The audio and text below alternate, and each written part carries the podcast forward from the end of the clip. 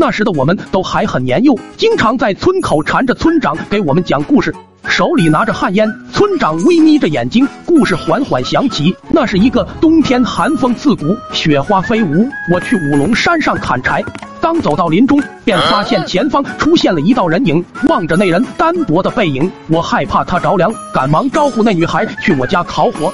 然而就在这时，那女孩听到了我的呼唤，她缓缓地转过了身来。只见那人浑身皮肤白如细雪，就连瞳孔也是白的。恐惧瞬间布满全身，我的心脏在那一刻好像都已停止了跳动。我知道这个女孩不是人类，是传说之中的雪女。这时，狗蛋满脸的好奇：“村长，这个女孩漂亮吗？”“把妈字去了，这个女孩是我这辈子见过最漂亮、最美丽的，肤白如雪，宛若一朵白莲，着实而立。”说到这里，村长脸上满是惊叹。既然这雪女那么漂亮，那后面村长你怎么不娶她做老婆呢？听到这般没脑子的话，村长眼睛一白：“狗蛋呀，你可长点心吧！那雪女可是妖，一口气你就成冰棍了，还娶她做老婆呢？”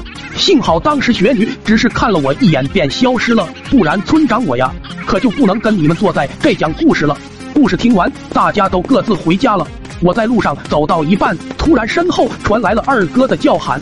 他拉着我，眼中浮现出不一样的情绪。看到二哥这般模样，我赶紧倒退了两步，捂住了后面。你可别乱来呀！我要叫的。你丫的在想什么？我是觉得村长肯定是在骗我们。这个世界上哪有什么妖怪呀？你怎么能确定没有呢？我的这句话犹如一把大锤，不停的敲击着二哥的心灵。到了第二天一早，我正在跟周公下棋呢，门外传来了二哥的吼叫。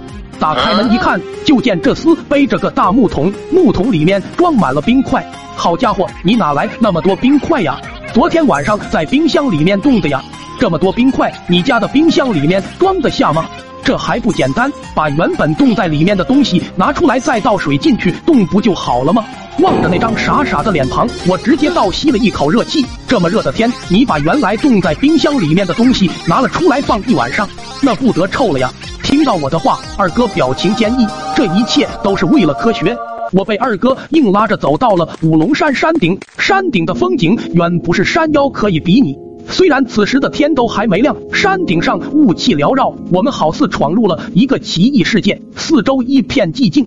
只剩我跟二哥的喘息以及脚步声。二哥将装满冰块的木桶放在地上，紧接着将冰块一块块的拿了出来，之后拉着我不断的对着冰块磕头：“雪女啊，雪女，赶快出来，让我们见一面吧！”刚磕了几下，山顶突然卷起狂风，然而奇怪的是，雾气始终没被吹散，在这昏暗的环境下异常可怕。此时我的心底也有点发颤，而这时雾气中缓缓出现了一道身影。二哥这小子立刻两眼放光的跑了过去，莫非这世上真的有雪女吗？啊啦啦！雾气中传来了二哥的惨叫，紧接着这家伙便以更快的速度倒飞了回来。俺爹的那张大脸呈现：你们这两个小兔崽子，大清早天都还没亮就又开始作妖了，赶快给我滚回去睡觉，别打扰我跟关主喝茶。回家的路上，二哥一脸兴奋，我就知道这世界上根本没有雪女，我可是坚定的辩证唯物主义者。嘻嘻嘻，回到家中，我平复了心情，刚准备入睡，突然就传来了二哥的惨叫和二叔那愤怒的巨吼：“你这败家玩意儿，好好的东西就被你这么给糟蹋了！看我不把你打地皮开花！”哎，又是和谐且美丽的一天清晨呢。